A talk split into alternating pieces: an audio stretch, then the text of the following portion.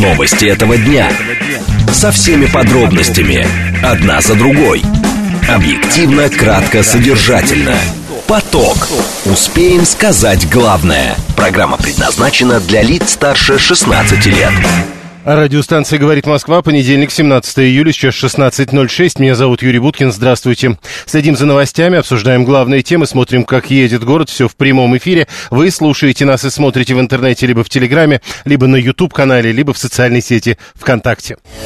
Движении. Традиционно по понедельникам Москва едет довольно свободно, но 2 балла, так бывает совсем редко. Прямо сейчас в городе э, Яндекс оценивает ситуацию всего в 2 балла. Дальше нам обещают трехбальные пробки в 5 и в 6 вечера. И как максимум на сегодня в районе 19 часов четырехбальные пробки. Э, есть при этом все-таки проблемы определенные. Это прежде всего Лефортовский тоннель, третье транспортное кольцо. Внутренний Лефортовский тоннель останавливается перед пересечением шоссе энтузиастов. Внешний тоже останавливается. И по шоссе энтузиастов в сторону области пробка довольно существенная, почти до авиамоторной. Слушать. Думать. Знать. Говорит Москва. 94 и 8 FM. Эм. Поток. Новости этого дня.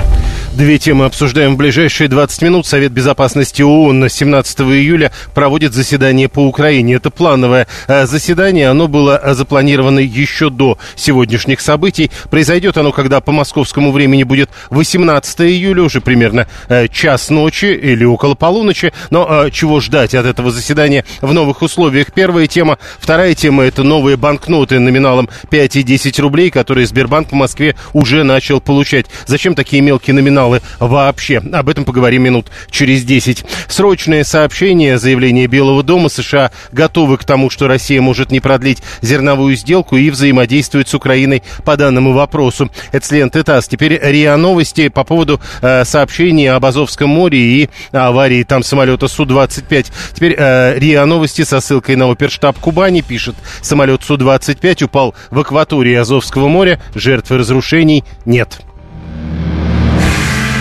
Поток.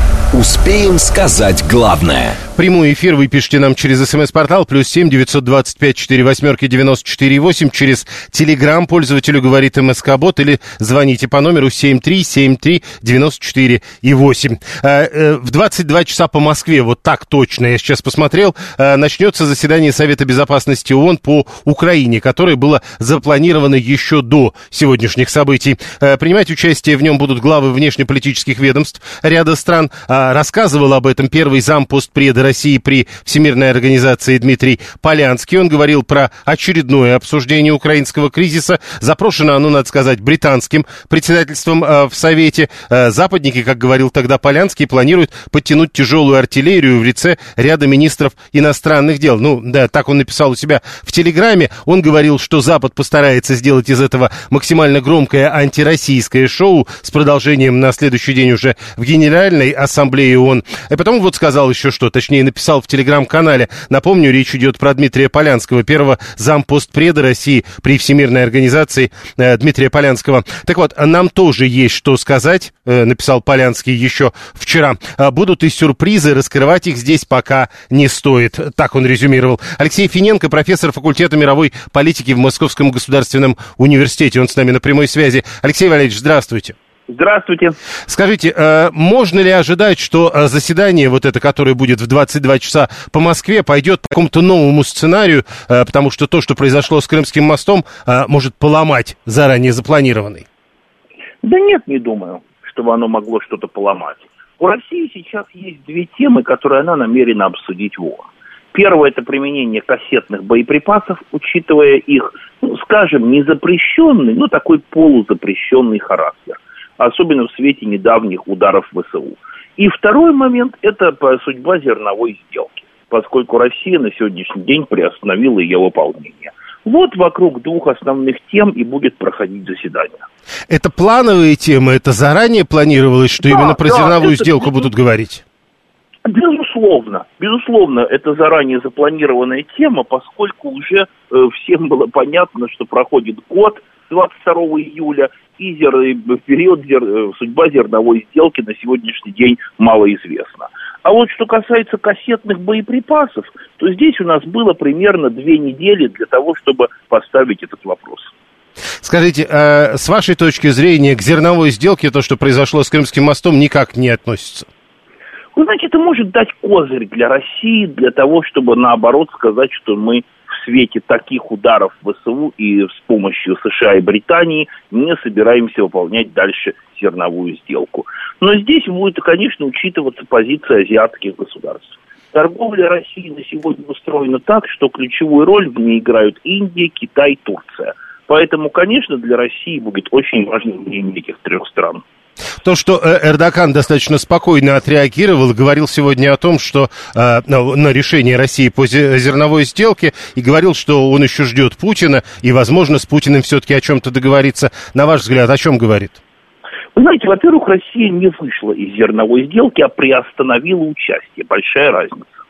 А, во-вторых, конечно, Турция будет настаивать на продлении зерновой сделки, может быть, в модифицированном варианте, может быть, она будет настаивать на том, что какие-то частично условия России будут выполнены, но для нас этот сценарий был бы самым худшим, потому что продление дальнейшей зерновой сделки будет, во-первых, обеспечивать Украину доходами, во-вторых, открывать ей легальный коридор для поставки оружия, а в-третьих, блокировать наши операции в Северном Причерноморье.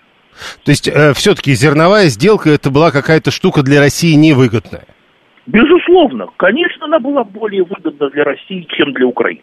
Уже хотя бы сам факт, что мы освободили коридор для экспорта украинского зерна, позволяет Украине получать деньги для закупки оружия, получает так, такой полулегальный маршрут для поставок морем оружия, и нам пришлось уйти с острова Змеиный для того, чтобы расчистить этот маршрут. Не, э, просто сегодня уже э, люди из Зернового союза говорят о том, что э, вот эта приостановка участия для тех, кто в России производит зерно, несет сплошные доходы. Это так? Ну, вероятно. Коль скоро да, мы будем получать э, наши зерно, поскольку не будет украинского зерна на мировом рынке или будет затруднен его доступ, конечно, это дает фору России. Угу. Теперь еще, смотрите, когда э, что-то подобное э, тому, что сегодня произошло с Крымским мостом, происходит, всегда есть сообщения от слушателей, экспертные оценки, э, ну вот э, довольно э, э, таких, э, скажем, ярких экспертов, которые говорят, да надо в ответ разбомбить. Вот в данном случае э, Макс 120 пишет не просто не выполнять зерновую сделку, но и разбомбить Одесский порт, чтобы сюда не выходили и не входили. Знаете, с Максом я лично согласен. А почему Максом. так не сделано до сих пор? По-человечески, я как гражданин, я полностью разделяю мнение Макса. Я вообще считаю, что зерновая сделка была изначально невыгодна для России. Она заключалась только для того, чтобы купить симпатии развивающихся стран, прежде всего той же Африки. Возможно, ждали, что эти голоса нам чем-то помогут в Генеральной Ассамблее ООН. Пока большой помощи мы от них не увидели. Но с вашей точки зрения, э, то есть э, надежда на эти симпатии еще остается? Или что, почему что-то подобное не делается? Я думаю, здесь три группы интересов. Есть лоббистские интересы, поскольку там кроме зерновой сделки, там, между прочим, есть части по экспорту аммиака. Было и такое. То есть, возможно, здесь действовали лоббистские интересы. Во-вторых, были надежды приобрести голоса э, тех же стран Африки. И в-третьих, это выгодно Турции как ключевому поставщику. Возможно, хотели таким образом удержать Эрдогана. Вот, собственно, три момента. Был и четвертый. Если, но это уже мое личное предположение. Могу только сказать так, что в прошлом июле были ожидания у нас наверху, что будет подписано после зерновой сделки некое мирное, хотя бы промежуточное соглашение по заморозке конфликта на Украине. Зерновая сделка это будет первый шаг к политическому к заморозке конфликта. И вот теперь э, понятно, что по четвертому пункту вряд ли получилось, но возвращаясь к третьему пункту... Да я бы сказал, не по одному Так пункту, вот, э, то, что сегодня происходит, не оттолкнет Эрдогана? По-моему, уже мы смирились с тем, что Эрдоган будет вести двойную игру всегда. Спасибо. Алексей Финенко, профессор факультета мировой политики Московского государственного университета. Белорус интересуется через смс-портал, где красные линии начерчены. 226 пишет, э, они бомбят, а мы им нельзя. Мы только говорим, в общем, обидно 226-му. Сергей 424 пишет, Китай сегодня заявил, что надеется на продление зерновой сделки. И главный вопрос, может ли Китай оказать решающее влияние на ее продление. Э, когда-то давно мы также, пишет 530 покупали симпатии Украины и не сразу сработало, мол, люблю грабли в этой связи, пишет 530-й. Сплошная коррозия основных э, э, элементов, трещины опор, разрушение бетона. Такие критические повреждения мостов Патоны и метро в Киеве обнаружили при визуальном осмотре, проведенном комиссией про, по проверке состояния мостовых сооружений. А вот вы к чему это написали, Григорий? К тому, что все э, мосты, э, скажем, советского времени в плохом состоянии? Так э, Крымский мост не советского времени. Григорий, кстати, пишет, что и зерна там никакого нет, сплошной рапс и семечки. А в любом случае, э, вот к вопросу, возвращаясь насчет Китая или к другим вопросам, э, можно будет вернуться примерно в 22 часа по московскому времени. Именно тогда должен начаться э, Совбез ООН, который э, проводится по украинской тематике и который был запрошен британским председательством в Совете. 7373948. Дмитрий говорит, достала говорильня. Слушаем вас, здравствуйте. Добрый день, Владислав меня зовут. Ну, на самом деле, странная история с этими сделками зерновыми. Мы от них ничего, по-моему, не получили положительного. Один, один только негатив. И, а сейчас мы на вообще в такой ситуации, что, в общем-то, они попробуют без нас ее провернуть. То есть э, турки уже сказали, что будут сопровождать караваны своими военными судами, и нам чего с ними воевать, если вот мы конкретно говорим, мы не, не, не хотим продолжать, не даем добра на то, чтобы продолжать эту сделку, а турки идут со, со своими кораблями, сопровождая караваны. Вот, ну, да? они же идут там, где имеют право. Совершенно верно, но мы-то как, как бы говорим, нет, нет, вы не имеете Ну, подождите, права. тогда с вашей точки зрения не надо выходить, надо продолжать говорить? Нет, не, не, нет, не говорить. У нас, собственно говоря, тогда только один единственный выход остается. Воевать с турками мы не захотим, но и продолжать сделку мы не должны позволить, потому что мы как бы против нее, да? Что нам остается? Правильно, разбомбить к чертовой матери вот эти перевалочные пункты для зерна. А вы ну, полагаете, тогда... вы политически возможно? Э, ну, конечно, возможно. Это не И последствия сложно, но... не, ста... ну, не, не страшат вас? Ну, вообще страшат, конечно, это будет ну, неприятные надо. Я понял, хорошо. 737, э, это всегда э, легко говорить. 7373948, телефон прямого эфира. Э, Григорий, подождите, говорит, но мост Патона построен в 18 году и уже разваливается. Так опять же, к чему тогда вы Крымский мост и мост Патона, что одни строители строили? Сделка в стиле «И что вы нам сделаете?» пишет 530 и, похоже, прав, к, довольно близок к, к реальности. 7373948 94,8. Да, прошу. Я на вопрос последствий не страшат ли, Юрий Москва? А какие последствия? Наши города бомбят, ДНР бомбят уже давным-давно. Что еще должно страшить? А, Мост, То есть, еще раз, и, еще раз, не страшат. Не страшат. А что должно страшить? Уже все страшное случилось. Все страшное случилось, поэтому последствия не страшат, говорит наш слушатель Юрий. Э, надо порт разбомбить, продолжает Макс 120 э, так, и про состояние мостов Сергей 831 пишет. А про состояние мостов пишут тому вот, э, вот к чему достаточно одной не очень мощной ракеты, чтобы положить, например, мосты в Киеве. Но есть же разные города. Сергей пишет Китаю, какая выгода от зерновой сделки, тоже непонятно. А, и да, Григорий говорит, что и ракеты тут не нужны. А именно Григорий начал вспоминать про киевские мосты. Он говорит, мосты сами развалятся.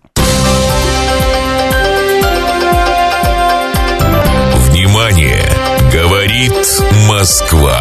94 и 8 FM. Эм. Поток. Успеем сказать главное. Следующая тема. А, Сбербанк, об этом пишет сегодня коммерсант, начал получать банкноты э, номиналом в 5 и 10 рублей. Э, какое-то время назад уже говорили о том, что монеты в 5 и 10 рублей достаточно дорогие, и поэтому вместо монет будут выпускать банкноты. Э, банкноты выпустили, они уже поступили в кассово-инкассаторские центры кредитной организации Сбербанк в Москве и Подмосковье, пока в небольшом объеме. Дополнительные партии ожидают в ближайшее время, после чего новые банкноты направят в отделение банка и клиентам, которые получают услуги по доставке размена. Это из коммерсанта сегодняшнего со ссылкой на Сбербанк. А, Лазарь Бадалов, кандидат экономических наук, он с нами на прямой связи. Лазарь Ишханович, здравствуйте. Здравствуйте. Скажите, а вы можете объяснить, зачем такие мелкие номиналы вообще? Ну, сделали бы, к примеру, самую мелкую купюру, я не знаю, 20 рублей, э, ну, новую, э, 200 же рублей сделали, а 5 и 10, они для чего могут быть использованы? А, ну, это на самом деле плохая идея укрупнять номиналы, потому что есть, а, скажем так, общие а, принципы организации системы денежного обращения. И вот один из принципов, чем быстрее вы укрупняете номинал денег, тем выше инфляция. То есть вот я, например, был противником, когда выводились копейки из оборота, не потому что копейки слишком востребованы, а потому что, вот представьте ситуацию, если, продавца, если в обращении нет мелких номиналов, то продавец при установлении цены товара, он, ну, по сути, округляет цену. Э, следовательно, чем крупнее номинал в обращении денег, тем выше цены. Если у нас нет, ну, предположим, рубля или пяти рублей в обращении, то вряд ли э, ждать, что продавцы будут устанавливать цены а, кратные одному рублю или пяти рублям и так далее. Вот, поэтому... Да, но продавцы, этом... э, погодите, но продавцы уже не устанавливают цены кратные одному или пяти рублям. Нет, ну это неправда. Вы можете э, сходить в магазин, а, проехать мимо э, бензозаправки, увидеть цены, которые кратны даже копейкам. Вот. Поэтому говорить о том, что продавцы уже не устанавливают цены в рублях, это неправильно. Даже еще в копейках есть окончание цен.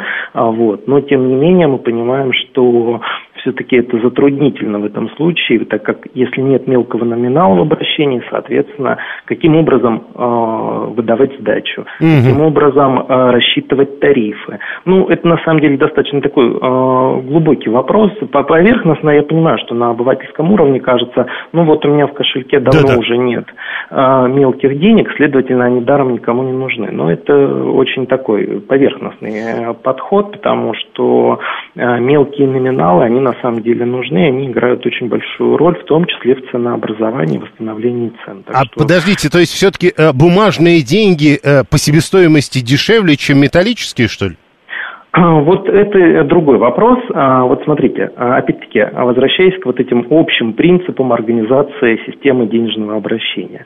А, подход следующий. Если у эмитента себестоимость денег а, ниже, чем присваиваемый номинал, следовательно, вот эта разница между себестоимостью и номиналом, ну, например, себестоимость 5 рублей, предположим, обходится в 4 рубля, угу. а номинал присваивается 5 рублей. Вот эта разница в 1 рубль называется сеньораж, то есть доход эмитента.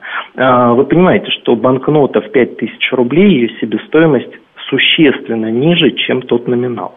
А, вот. Поэтому это общий, скажем так, стандарт который вот экономическим термином называется синьораж, доход эмитента от эмиссии Э, денежных знаков от банкнот, от монет. Банк России, кстати, здраво э, достаточно объяснил ситуацию и уже больше года об этом говорит, что э, выпуск монет вот с этой точки зрения, себестоимость монет, она выше, чем присвоимый номинал за счет роста стоимости металлов.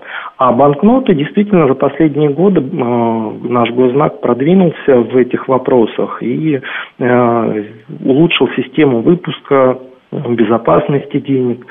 Следовательно, себестоимость банкнот стала ниже, чем себестоимость монет. То есть э, Савелий, который пишет, я э, не от него первого слышу, монетка годами в обороте, а мелкая купюра изнашивается очень быстро, и там надо суммировать себестоимость, он не прав?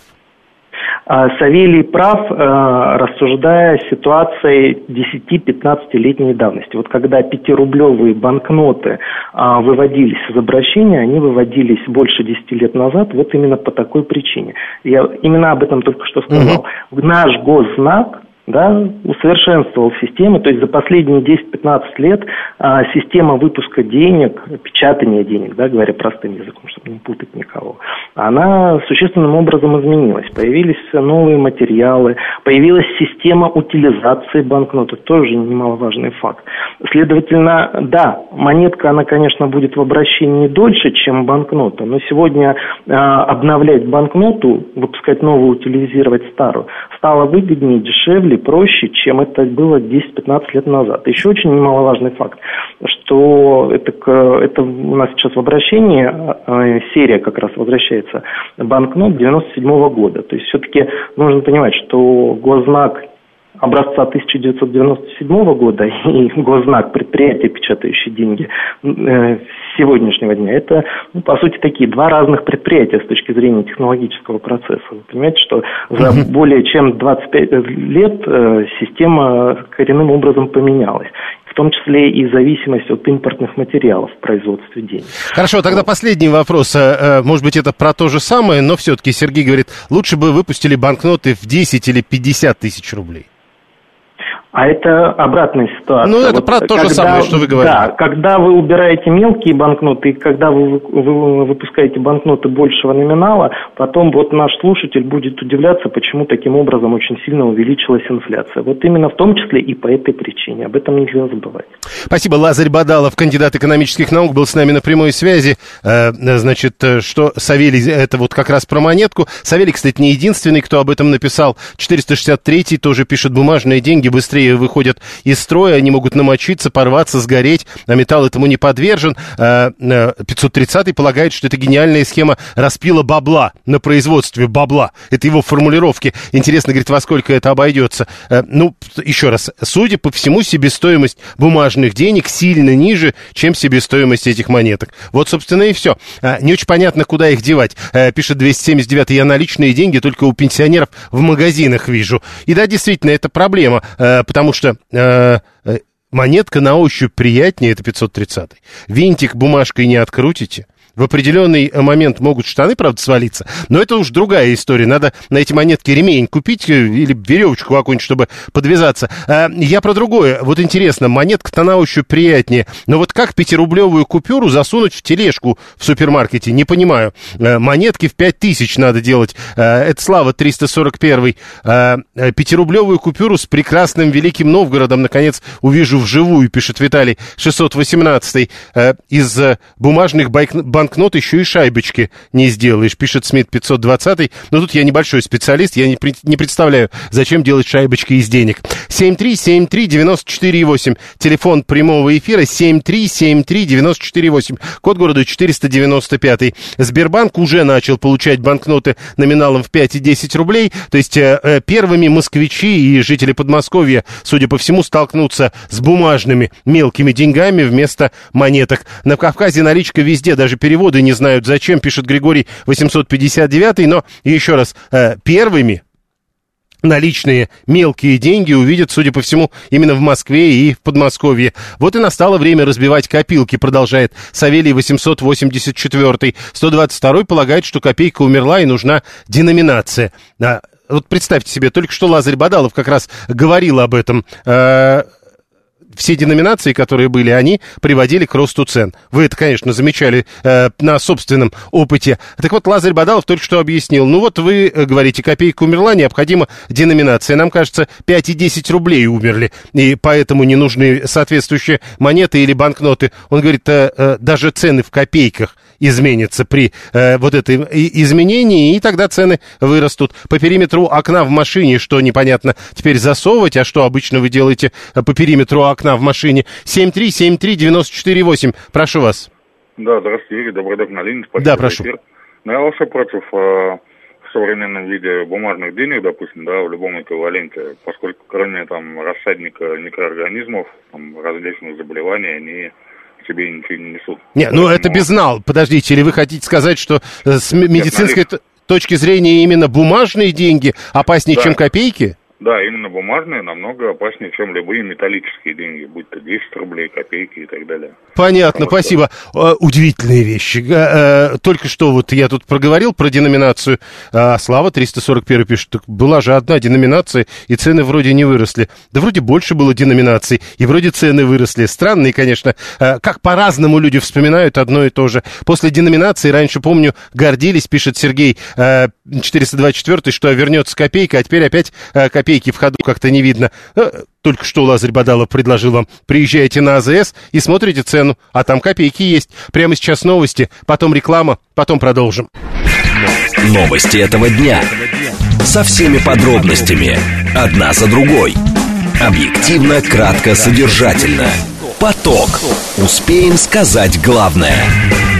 Радиостанция «Говорит Москва», понедельник, 17 июля, сейчас 16.35. Меня зовут Юрий Буткин. Здравствуйте, следим за новостями, обсуждаем главные темы вместе с вами и смотрим, как едет город. Вы смотрите нас и слушаете либо в Телеграме, либо на YouTube-канале, либо в социальной сети ВКонтакте. В движении.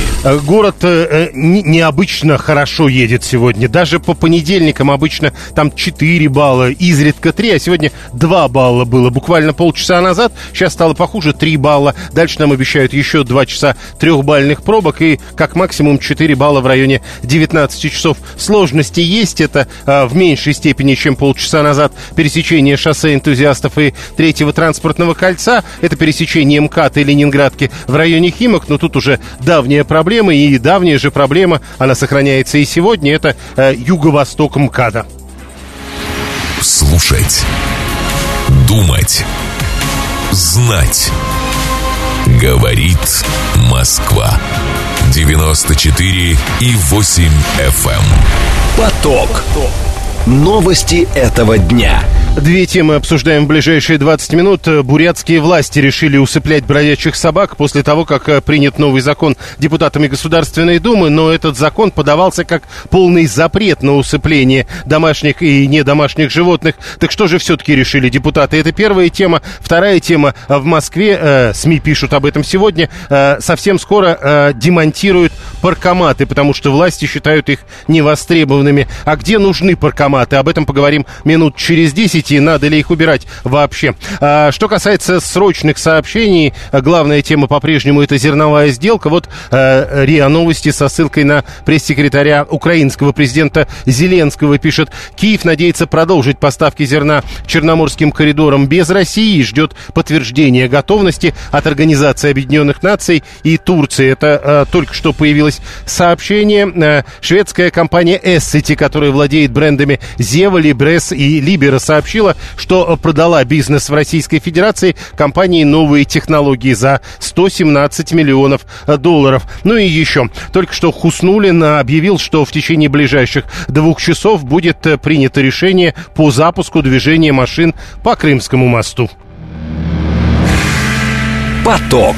Успеем сказать главное – Э, прямой эфир вы пишите нам через смс-портал плюс семь девятьсот двадцать пять четыре восьмерки девяносто четыре восемь через телеграм пользователю говорит МСК Бот или звоните семь три семь три девяносто четыре восемь код города четыреста девяносто пятый. Э, на прошлой неделе, по-моему, говорили о том, что э, депутаты Государственной Думы приняли некий новый закон, согласно которому усыплять животных нельзя будет кошек и собак. А отстрел кошек и собак вообще-то полностью запрещен с 1 января 2020 года, когда вступило в силу соответствующее положение принятого в 2018 э, году закона об ответственном обращении с животными. Тогда говорили о неком гуманном способе контроля популяции собак по международной системе отлов, стерилизация, вакцинация, выпуск. Решить проблему стаи бездомных собак этим методом не удалось. Э, и вот э, на прошлой неделе появились сообщения о том, что э, принят новый закон, и депутаты усыплять, э, соответственно, животных за запретили. На этом фоне сегодня появляется сообщение о том, что бурятские власти решили бродячих собак все-таки усыплять. Перед этим животных будут помещать в приют для поиска хозяев. Владимир Бурматов, первый заместитель председателя Комитета Госдумы по экологии, природным ресурсам и охране окружающей среды. Он к нам присоединяется по телефону. Владимир Владимирович, здравствуйте. А, скажите, э, журналисты что-то неправильно поняли на прошлой неделе э, или э, что-то не так с местными властями? Ну, в федеральном законодательстве сегодня нет ни слова об умерщвлении животных. Более того, отклонены семь законопроектов, которые предлагали э, умерщвлять животных, э, они все пошли на отклонение. На сегодня в федеральном законе нет ни слова ни про эвтаназию, ни про гуманное умерщвление, как его называют, ни про усыпление, ни про какие-то еще такие мероприятия. Поэтому для меня очень странным является решение вот это вот, точнее не решение, даже это решение такого быть не может, на мой взгляд.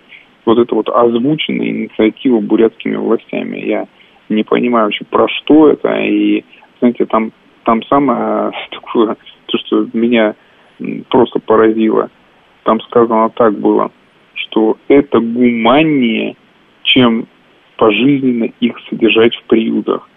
И тут меня, знаете, так я подумал, ничего себе, а на следующей неделе они скажут, что гуманнее умерщвлять, чем пожизненно содержать еще кого.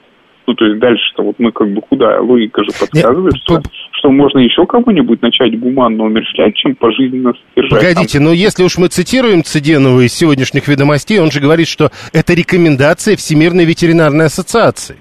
А, извините, я пропустил насчет всемирной чего-то там а, организации. А, мы не имеем к этой а, организации никакого отношения как к другим всемирным а, прожирателям а, денег э, всемирных налогоплательщиков. Я просто не знаю, может быть, э, тут что-то я пропустил, и у нас приоритет международного законодательства над национальным случился за ночь, но еще вчера российское законодательство было э, главнее по статусу, чем э, законодательство международное. А подождите, более... но все-таки э, надо сказать, что не один Цыденов. Я видел много разных комментариев, в котором говорили о том, что, э, мол, нынешнее законодательство, вот это свежее, оно позволяет местным властям на этот счет принимать решения. Все-таки это не так. Ну, во-первых, э, вот давайте разберемся с так называемым свежим законодательством. Если речь про поправки, да. которые принимали, так эти поправки, они не одобрены Советом Федерации, не вступили в силу, не подписаны президентом и не содержат при этом ни слова про эвтаназию. То есть, ну, как бы к ним вообще никакой отсылки быть не может, потому что это не вступивший в силу э, закон, раз. А второе, там про эвтаназию нет ни слова. А в действующем законодательстве про это тем более нет ни слова и не было никогда. И то есть это просто вот, ну, как чья-то хотелка. Э, и все-таки вот эти разговоры о том, что ведь э, все, что касается бродячих собак, теперь, э, ну не только бродячих собак, бродячих животных, переводится, мол, на местные бюджеты, а там денег нет, и они все равно ничего, кроме как поступить гуманно и не то чтобы стерилизовать у них денег нет, содержать им не на что. Это не так но э, это всегда было региональным полномочием. В этом смысле ничего не менялось с момента принятия закона. Поэтому, знаете, на э, хорошие машины для чиновников у них деньги есть, на ремонт в кабинетах тоже есть ну, как-нибудь на бездумных собак найдут, я думаю.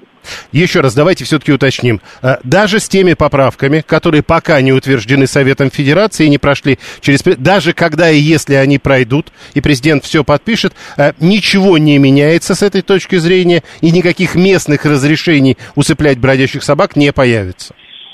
Этих поправках нет ни слова ни про эвтаназию, ни про умерщвление. Они предоставляют регионам ряд полномочий в этой э, сфере дополнительных, там, типа создания э, пунктов временного содержания животных или там передержек или там проведения э, льготной стерилизации или организации пристройства и так далее. Но ни слова эвтаназии, ни слова умышления там просто не было и нет.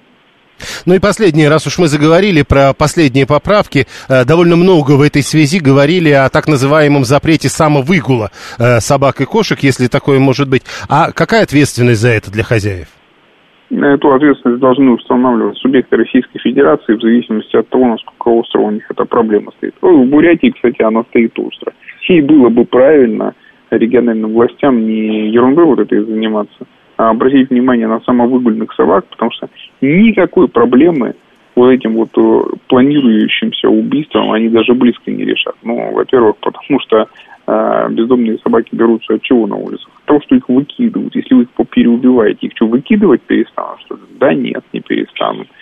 А, это первое. А второе, а, из-за того, что они там плодятся у вас бесконтрольно, потому что они у вас не стерилизованные. Вы их что, стерилизовать идете или убивать? Ответ. Вы их будете убивать. От этого популяция не будет продолжать размножаться. Да, будет, конечно. Третье. У вас 40% всех нападений – это самовыгульные животные. Попробуйте убейте хоть одно. На вас пойдет человек в суд подаст, выиграет этот суд, засудит. Вы ему будете платить деньги, компенсацию. И таких людей будет много, потому что по Улан-Удэ бегает куча, э, значит, э, этих э, бездомных э, собак и в смысле нападает на людей, и по поселкам то же самое. Так вместо того, чтобы, значит, сафари тут устраивать на животных, лучше займитесь тем, на что вам закон действительно дает право. А закон действительно дает право регионам сейчас эффективно бороться с таким злом, как самовыгул животных, который становится часто причиной очень тяжелых нападений, в том числе с летальным исходом, с трагедиями. Вот этим надо заниматься. То есть, с вашей точки зрения, все-таки, если бы они нормально работали, то там э, подавляющее большинство вот этих бесхозных животных были бы стерилизованы, и программа бы э, заработала? А этих животных просто бы там не было. Я могу привести в пример какой-нибудь Нижний Новгород, да, как бы не Москву специально привожу в пример, где совершенно спокойно этих собак стерилизуют, там их под 70% стерилизованы большие региональные программы по пристройству э, этих животных. Построено там два всего лишь приюта, которые полностью решают их э, а, потребность. И как там мы там не слышим ни про нападения, ни про загрызенных людей, ни про трагедии. Понял, спасибо. Владимир Бурматов, первый заместитель председателя Комитета Госдумы по экологии, природным ресурсам и охране окружающей среды. «Э, кот на самовыгуле – это хорошо, говорит Виталий. У нас в СНТ такие есть, это нормально, они мышей ловят. Они не только мышей ловят, они распространяют разного рода болезни при этом, вы понимаете, да? 203 4 таки не понял, есть запрет на эвтаназию животных или нет. А, вообще эвтаназия это немножко другая история, но э, я думаю, что эвтаназия это же э, какая-то э, самая история. Животное должно заявить о том, что оно хотело бы покончить жизнь. Насколько я понимаю, это невозможно. Есть запрет на убийство. Об этом я, как понимаю, только что говорил Владимир Бурматов. Кошки-то чем помешали, пишет 123-й? Или речь все-таки идет об умершлении представителей кошачьих, типа бродячих тигров, пантер, рыси и так далее? Но, а еще раз, вы не видите видите проблемы распространения разного рода болезней?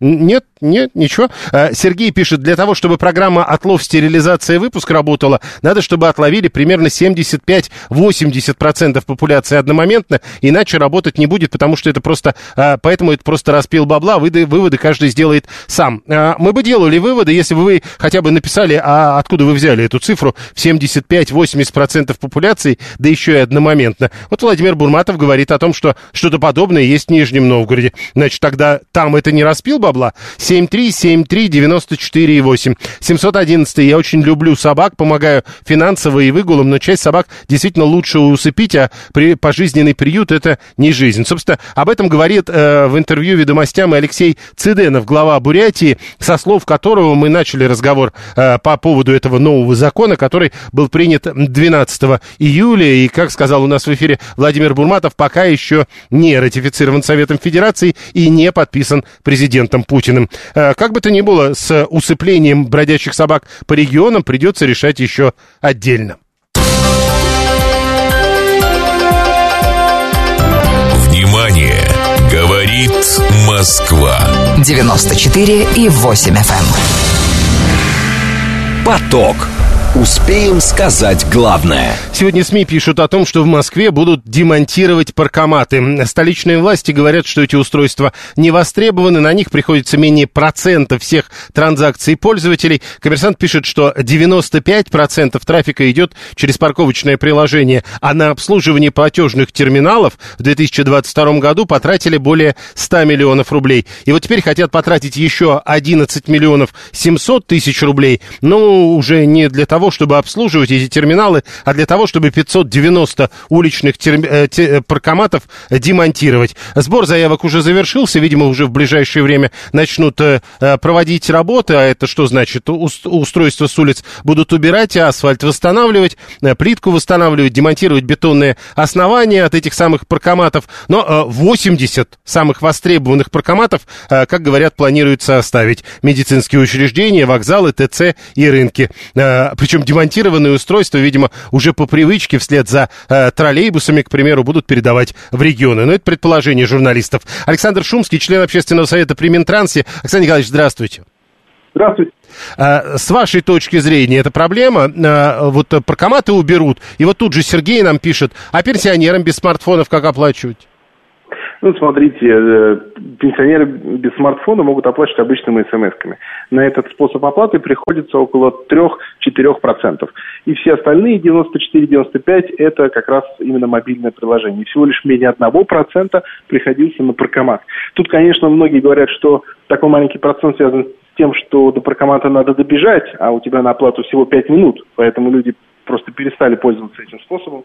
А, потому что не успевали. Но в целом, в любом случае, когда начиналась платная парковка в России, все говорили, надо сделать как в Европе, монетки, а, какие-то деньги, но от денежных средств, от кэша вообще Дептранс отказался, и как практика показала совершенно верно. Хотя где-нибудь в Америке до сих пор реально ты платишь за парковку и, и берешь соответственно, чек кладешь его под лобовое стекло. То есть мы пошли по пути цифровизации, мне кажется, пошли его абсолютно правильно. И, мы, и с учетом того, что паркоматы стоят в год обслуживания 100 миллионов рублей, совершенно логичная сумма сэкономить эти средства, направить на правильное дело и лучше научить пенсионеров пользоваться приложением. Э, понимаете, какая штука? Вот Виталий пишет, это как с валидаторами в транспорте. Сначала поставили, потом сняли. Действительно, это очень похожая история, но э, вот эти деньги же кто-то потратил, это же наши деньги.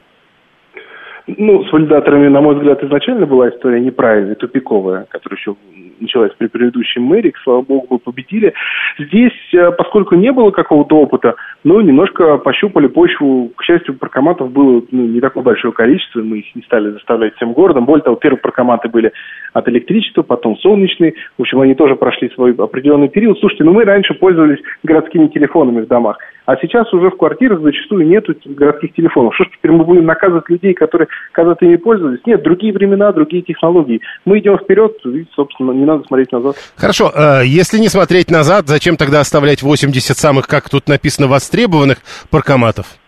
Ну, в общем-то, логично. Если они наиболее востребованы по каким-то причинам, то пока их оставить можно, раз на них есть спрос. А есть паркоматы, которым несколько месяцев не подходил ни один человек очевидно, что не, в этом нет просто никакой необходимости.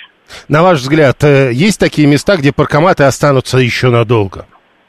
Ну, я думаю, что это центр города, и постепенно они будут снижаться. Это история похожа на монорельс, то есть в свое время был интересный перспективный транспорт. Практика показала, что это не перспективно и уже прошлое. Примерно то же самое с паркоматами мы сейчас видим. Спасибо. Александр Шумский, член общественного совета при Минтрансе Российской Федерации. Он был с нами на прямой связи. А это возвращает нас к разговору о платных парковках. 123 э, я уж было подумал, что платные парковки в столице хотят ликвидировать в принципе в качестве широкого жеста кандидата в мэра. Нет, э, Виталий Амунарельс не закрыли, да и построили его не пойми где. Да пойми, где его построили. Все там было нормально, и непонятно, почему, собственно, он не может работать и дальше. Если не подходили, зачем ставили, меняли, чинили, пишет 530-й. Почему не подходили? Они на тот момент подходили. Были люди, которым казалось, что не подходили.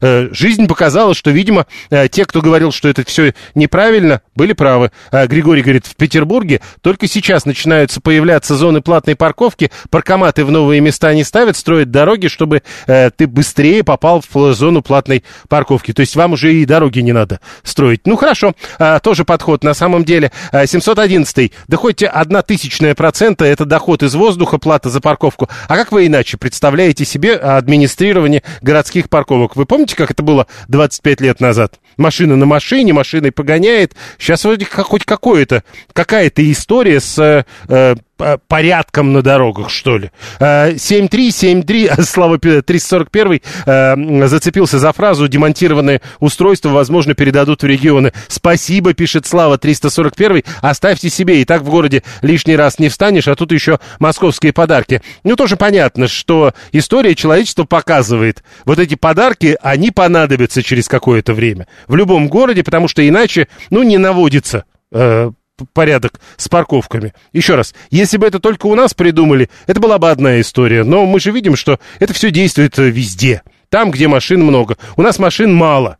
Дальше будет только больше. 7373948. Телефон прямого эфира а, паркоматы в регионах, как автобусы и троллейбус московские, пишет 503. Ну да, именно по этой логике, э, да. А, пользуюсь редко, и мне удобно оплатить в этом ящике и не гадать, этот номер парковки или нет пишет 496. Но вот видите, насколько редко вы пользуетесь, что э, вот эти ваши транзакции, это менее 1% всех транзакций пользователей паркингов. И так получается, учитывая суммы, которые тратятся на содержание платежных терминалов, э, вот это интересная история, кстати, на самом деле, э, что мешает просто постфактум присылать счет на оплату пишет 561. Ну, то есть, э, а что мешает действительно потратить еще много миллионов рублей для того, чтобы рассылать счета? Да, действительно, ничего не мешает, я думаю. А, и вот смотрите, значит, э, я, у меня нет суммы под рукой, сколько э, платные парковки в Москве приносят, но вот э, представьте себе, 1% пользователей при этом из денег, которые получаются из оплаты парковок, 100 миллионов забирают на то, чтобы обслуживать платежные терминалы. Что в них дорогого в обслуживании? Ну, их количество большое. Чего? 590 уличных паркоматов. Как-то надо... Постоянно сверяю номер в системе и на знаках, пишет Евгений 825. Лучше бы больше троллейбусов послали в регионы, простой люд их принял бы более радушно. Да в... а куда уж больше? Уж все, насколько я понимаю, отослали в регионы. Осталась там пара-тройка. Да и то никак не могут возобновить один э, троллейбусный маршрут, музейный который. Штрафы-то рассылают по почте, и ничего, пишет 401. А что, разве э, до сих пор рассылают? Уже даже налоги по почте не рассылают, насколько я помню, потому что это довольно дорого. У нас парковка, пишет Григорий из Санкт-Петербурга, стоит 100 рублей. Штраф не надо платить, кто закрыл номер, тот москвич. Интересная какая история. А, а в какие регионы мне э, а это 201 про что-то другое пишет. В какие регионы мне свой домашний телефон сдавать? У меня их три... А, ну в смысле, в Москве уже не нужен домашний телефон. Я думаю, что и в регионах-то он не особо нужен. Помните, с чего начинались платные парковки? Якобы для того, чтобы в несколько рядов не парковались. Это вместо того, чтобы за это элементарно штрафовать. Ну вот теперь же почему-то не паркуются, то есть элементарно штрафуют. Вы думаете, из-за этого все началось? Или все-таки количество автомобилистов, которые приезжают э, в эти места, стало существенно меньше? А ведь и то, и другое. 7373948, а, телефон прямого эфира. А, продолжаем обсуждать эту тему. А, паркоматы, судя по всему, собираются демонтировать. Никто не собирается демонтировать систему платных парковок как таковых. В Москве, как вы знаете, она уже достаточно дорогая в центре города, и при этом свободных парковочных мест нет все равно. Сколько? 480, по-моему, самое большое. Приложение же интереснее. Кладем на счет авансом, потом по мере необходимости. Суммы приличные и так далее. Ну вот поэтому, видите, э, вот эти вот паркоматы, которые еще и дорого, и за приложение платить властям не надо, ну вот за содержание так много. Э, 7373948. Э, да, прошу. Добрый вечер, день. Ну, вообще вот этот отказ от этих терминалов и вообще отказ от приема э, даже наличными счетами, это нарушение закона. Почему? Объясняю. Значит, услуга должна быть оплачена. Так. У нас в России законом наличные деньги не запрещены. То есть я имею право оплатить так, как мне удобно. А они обязаны у меня эти деньги принять. Либо ну, это с вашей точки зрения. Нет, моя точка зрения. Что это из-за закона? А особенно ну, с каким-то законом... То есть, с, подождите, еще раз. Вот э, мне нравится всегда, когда... Вот человек, то есть вы утверждаете, что это незаконно? отказ принимать. Еще раз, вы утверждаете, что это... Так, да. а вы до сих пор э, никак ведь не, э, не оспорили это? Он, Понимаете, я стою над этим, что я буду это оспаривать. А, нет, ну до сих, пор, до, сих пор не, э, до, до сих пор не отсудили. Хорошо. А, просто вот эта вот история, э, это должны юристы говорить. Вот это законно, вот это незаконно. Мне кажется незаконным, это другая история. У нас в общественном транспорте давно запрещена наличка, пишет 530 Тоже будем а, а, в суд обращаться в этой связи. 711 Я телефон регулярно забываю дома. Он не является обязательным для вождения. Как оплатить? Ну так и вождение не является обязательным. Понимаете, какая штука? И парковка в центре города не является обязательной. Парковка вообще не услуга. Иди пешком, пишет 859 в этой связи. А 13 уже даже знает, куда надо отправлять паркоматы. А, у нас э, в 58-м регионе а, есть вторчермет, говорит. А вы уверены, что паркоматы по этой линии пройдут? Слушаем вас. Здравствуйте. Здравствуйте.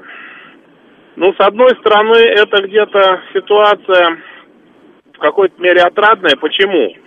Потому что за э, оформление паркоматом, пар, э, за обслуживание паркоматов платилось никому иначе, как некой тюменской фирмы – которая принадлежит э, брату госп, э, госпожи Раковой. Хорошо, э, Понятно? э, давайте за закончим на этом, потому что вот это все должно быть доказано, прежде чем это все выходит в эфир. Нужно оплату сделать как подскат, пишет Макс 120. Э, Виталий предлагает от отослать все паркоматы в Калагриф. А вот, кстати, э, оплату сделать как подскат, это хорошая история. То есть ты остановился, постоял и потом думаешь вечером а придет мне счет, а может уже выставили, а может я уже должен. Это вы так предлагаете? Оплата как подскат. Примерно так ведь работает. Центр города всем принадлежит, в том числе тем, у кого не так много денег для того, чтобы в центре парковаться. Ну, то есть даже тем, у кого нет машины. Так же получается 123-й. Далее новости.